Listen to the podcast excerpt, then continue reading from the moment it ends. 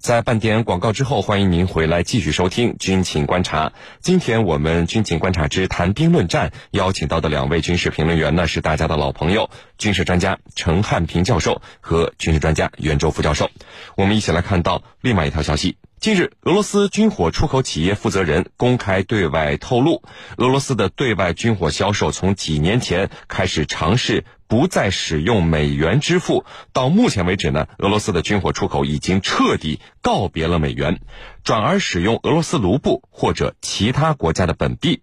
甚至呢，包括以货易货来实现军火出口的收益。自从美国通过相关法案对俄罗斯军火出口进行霸道的蛮不讲理的制裁开始，俄罗斯呢为了反击美国的霸权行为而采取的这项措施，为何能够在短短的时间里就顺利得到实施，让自身的军火出口没有受到美国制裁的影响？我们和您一起来聊一聊这个话题。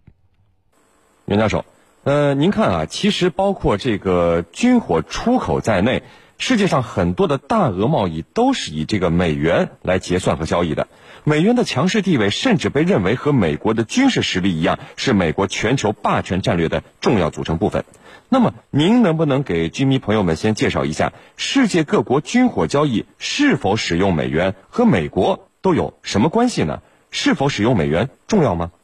好的。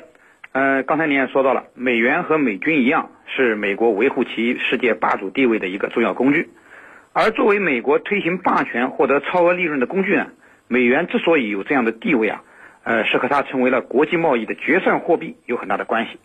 正是因为你像包括石油、军火等世界大宗商品的交易中呢，都使用美元作为结算交结算货币呢，呃，这使得美国啊，不仅获得了在世界贸易中的主导和支配地位，牢牢地掌握着全球的经济霸权，而且啊，给美国是带来了实实在在的利益。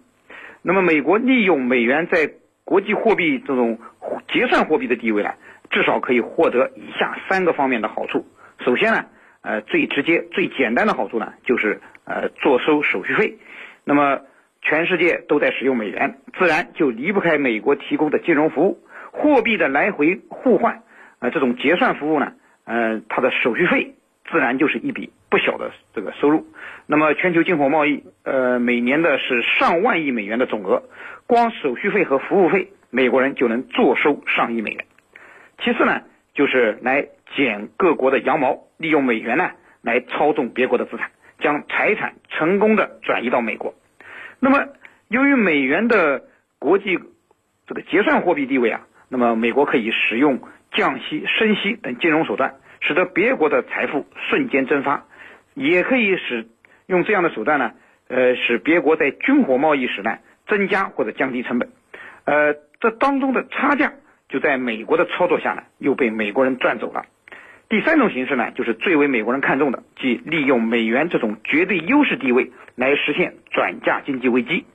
一方面呢，由于美元是全球流通的，所以我们看到美国人缺钱的时候呢，可以大量的印钱，而不担心通货膨胀，因为它随着全球流通的美元啊，可以使美国的通胀压力流向全球。另一方面呢，呃，即便是美国发生了经济危机，美国呢又可以通过这种全球流通的美元，让危机啊也流向其他国家，呃，从而使美国可以尽快尽早的摆脱危机。那么近年来，我们看到西方在金融危机的时候呢，呃，无一不是源自美国，却流向了欧洲；而欧洲仍然在危机中挣扎的时候呢，美国就已经开始复苏了。呃，其实啊，都是这个原因。当然，美元给美国带来的好处还很多，并不是短时间内就可以讲清楚的。总之啊，呃，作为国际结算货币的美元，是美国人绝对不可能放弃的霸权工具。啊，石林。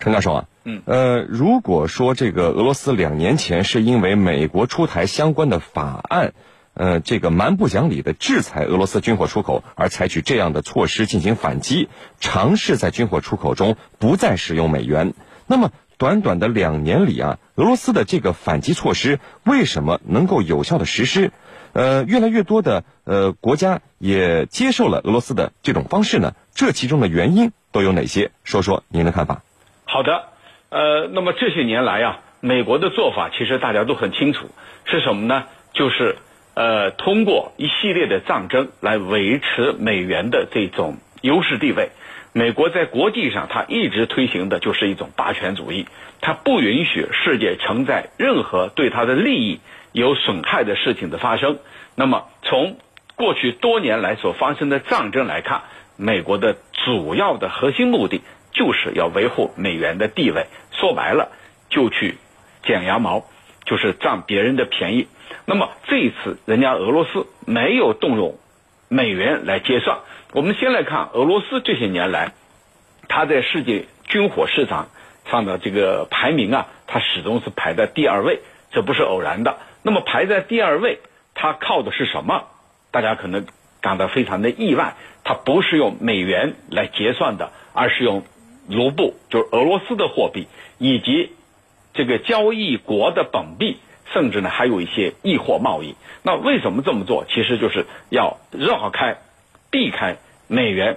避开美国对这种交易的打压，因为你如果用美元来这这个交易的话，那势必肯定这种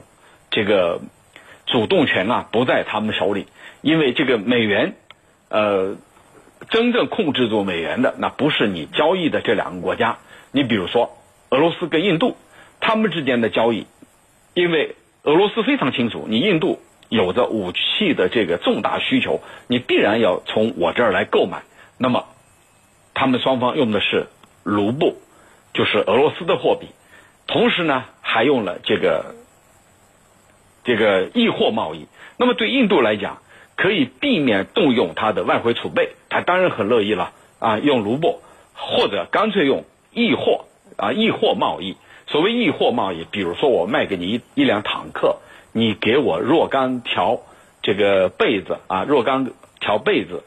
被褥，还有其他的日用品来进行相抵。那么这样的做法呢，对双方来说，它是个双赢啊。也许你看我呃，我打个比方，我们国家这个现在过量的是一些这个钢啊、产能啊，这些是过剩的，而俄罗斯呢，恰恰是这些方面它是急需的。如果这种易货贸易，那么我们可以获得我们所急需的。呃，高性能的武器装备，而俄罗斯呢，它在基础建设方面，它能够得到一些实惠。同样的道理，既然这个印度跟俄罗斯有这种互需，而各自呢又有一些过剩的东西，那么以此来进行交换，那肯定就是一种双赢。这是第二个因素。第三个因素呢，就是可以能够很好的啊，这个避免啊，美国从中搅和。啊，你看我们现在不是用的美金来结算，不再需要通过呃相应的这个银行，不再受你的制裁的这种，呃，规避了你的制裁，因为美国是对俄罗斯进行各种各样的制裁，包括银行的账户的冻结呀，包括一些主要指挥人员、军事指挥人员这种这个制裁啊等等，它就可以很好的规避掉这些制裁，为这个两国的军火贸易啊铺平道路。那么俄罗斯。这些年来始终排在国际军火市场上的第二位，它绝对不是偶然的，一定是这个通过这样的一种途径，就是绕开了美国对它的制裁的后果，通过其他的途径，而这些其他的途径从目前来看啊是非常成功的。那么，呃，从俄罗斯购买武器的，包括亚洲、非洲还有中东这些这个发展中的国家和地区啊，那么。他们之间还有一种战略上的合作，那么这种战略上的合作就是跟俄罗斯的这个经济互补性，另外呢就是双方双边的这种外交关系啊，这个两国的这种合作呀，它都能有一个很大的提升。所以从诸多方面来说，俄罗斯停掉美元的这个交易啊，是不得已而为之的事情。但是从效果上来说，的确呀，又出乎他们的意料，因为效果呢出奇的好。而对交易的另一方来说呢，他也得到了实惠，根本不需要动用自己的外汇储备。过去呢，得动用自己的外汇储备，外汇储备呢，你你越用是越少的。你如果没有办法及时的去这个补充的话，而像这些这个发展中国家来说，它补充外汇的能力它是比较弱的。那么从这一点来讲啊。对这个发展中国家，呃，和俄罗斯来说呀，对双方都有好处。那既然如此，没有必要再去依靠美元了。主持人，袁教授，呃，俄罗斯方面虽然只是公开说军火出口不再使用美元已经得到彻底的实施了，但是并没有提到其中可能遇到的问题。那么在这个问题上和美国较劲儿啊，我想美国也不可能就这么让俄罗斯轻而易举的得以实施这个计划。那么您给军迷朋友们来分析一下，俄罗斯军火出口彻底摒弃美元，甚至选择以货易货的方式来交易，可能存在的问题又会有哪些呢？是的。俄罗斯不再使用美元进行军火贸易结算啊，美国人肯定不会答应。俄罗斯的军火贸易必然会面临着比较大的压力和问题。呃，我认为啊，主要以有以下三个方面。首先呢，就是美国肯定会借此对俄罗斯实施贸易方面的制裁，甚至为了维护美元的国际结算货币地位，不惜对俄发动金融战。那么这就会使得俄罗斯在贸易和金融领域啊面临比较大的压力。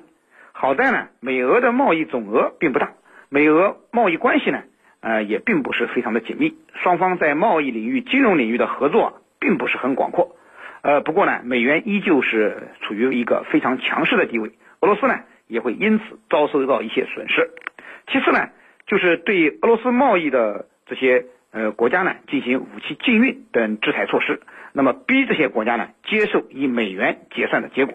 那么这一点对有些国家可能会比较有效。你比如说像沙特这些以美式武器为主要进口武器的国家，呃，迫于美国的压力呢，即便是要买俄罗斯的武器，也会呢最终和俄罗斯协商以美元来结算，因为得罪了美国啊，对他们来说是得不偿失的。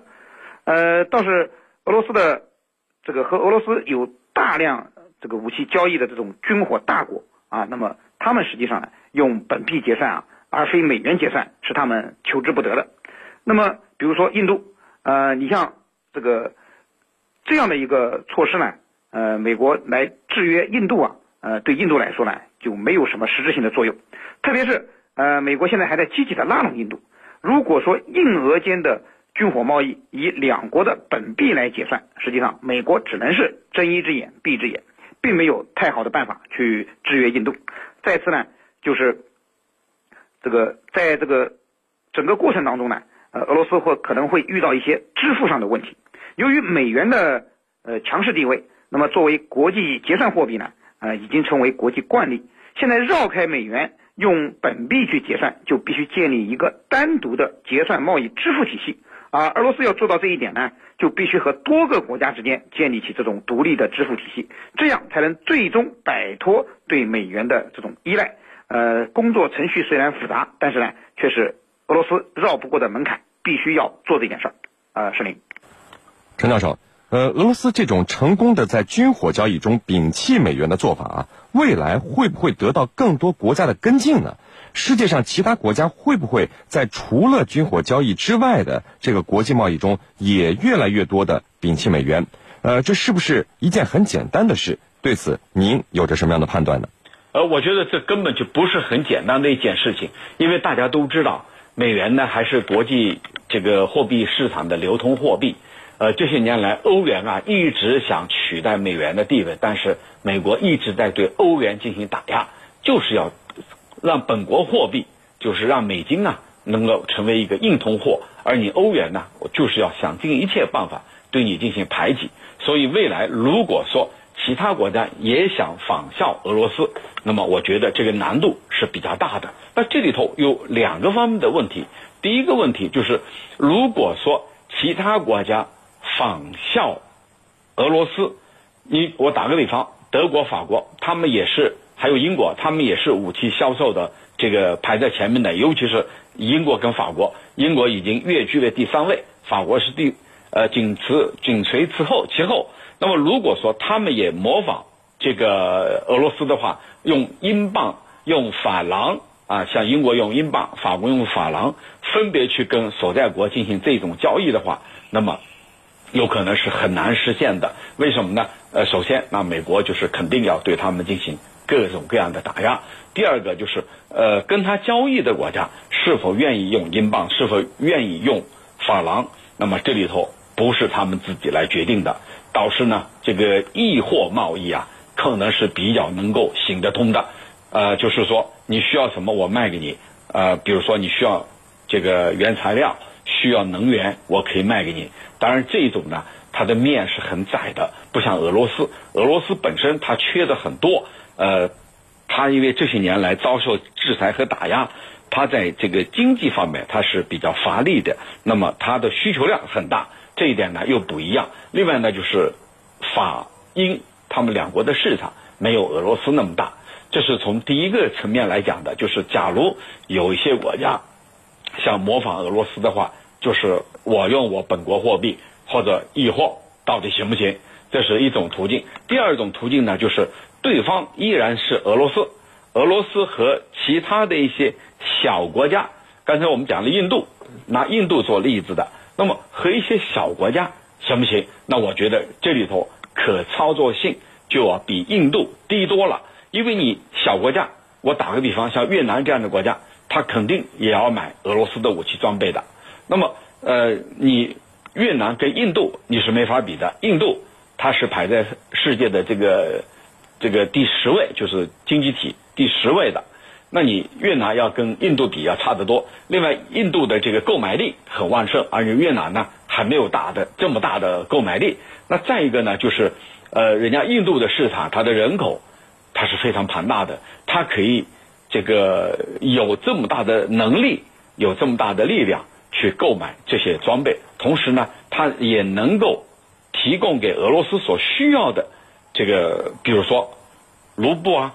还有呢就是。本国货币啊，就像印度的卢比啊等等，而越南这样的国家，再比如说像马来西亚更小一点的国家，那我觉得这样的可操作性是更小的。就是国家越小，你跟俄罗斯在交易的时候，你的回旋的余地是更小的。你打个比方，你让这些小国家拿出很多的卢布去跟俄罗斯结算，这是不合适的，这是不可能的。那么它必然还会导到美元来进行结算。呃，马来西亚呢，它是美元是公开流通的，像这样的这个小型经济体，它可能这种呃办法呢，可能就很难行得通。也就是说，国家越大，像印度这样的大国家和俄罗斯的这种交易是越能够进行易货交易，或者以本币或者以卢布这样的形式来进行。而国家越小呢，这样的能力可能越弱，最终可能还得通过美元，可能还得去。换成美元去结算，所以这里头啊还是没有可比性的。主持人，好的，非常感谢我们的两位军事评论员为我们带来的精彩解读，谢谢两位。深入军情一线，直击世界风云，军情观察。好的，接下来呢，进入到网友谈兵环节，看看我们的军迷朋友们在网上都给我们的评论员们提出了哪些问题。大家呢，依旧可以在各大手机应用市场下载大蓝鲸 APP，在大蓝鲸社区是您的朋友圈里来提出您的问题。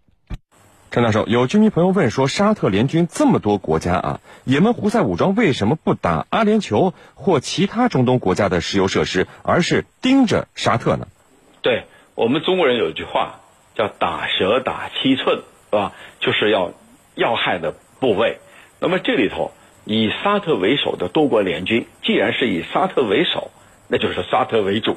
啊。如果说沙特不去纠集这些武装组织，其实沙特很想当阿拉伯世界的帮主。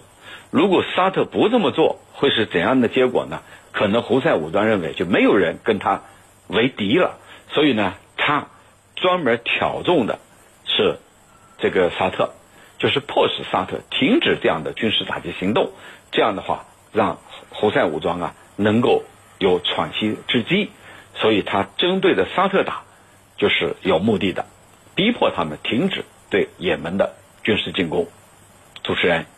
好的，我们看到另外一位军迷朋友问说，这个会不会有哪天啊，俄罗斯被迫继续使用美元来进行军火交易呢？陈教授有没有这种可能性呢？这样的可能性是完全存在的，就是。当这个武器武器交易的对方他说：“哎呀，这个你要的卢布我没那么多，但是我美元呢还有，是不是我给你一部分美元或者大部分美元？像这种情况是完全存在的。毕竟你卢布它不是一个流通的国际货币，没有哪一个国家把纯卢布作为存它的外汇，那都是硬通货，就是所谓硬通货，就是能够广泛使用的、能够流通的。那这里美元为主的。”所以未来啊，这个俄罗斯跟一些国家的武器交易，要看对方能给他什么，俄罗斯需要什么。如果说他说，呃，你们国家产棕榈棕榈油，我要你的棕榈油，像马来西亚，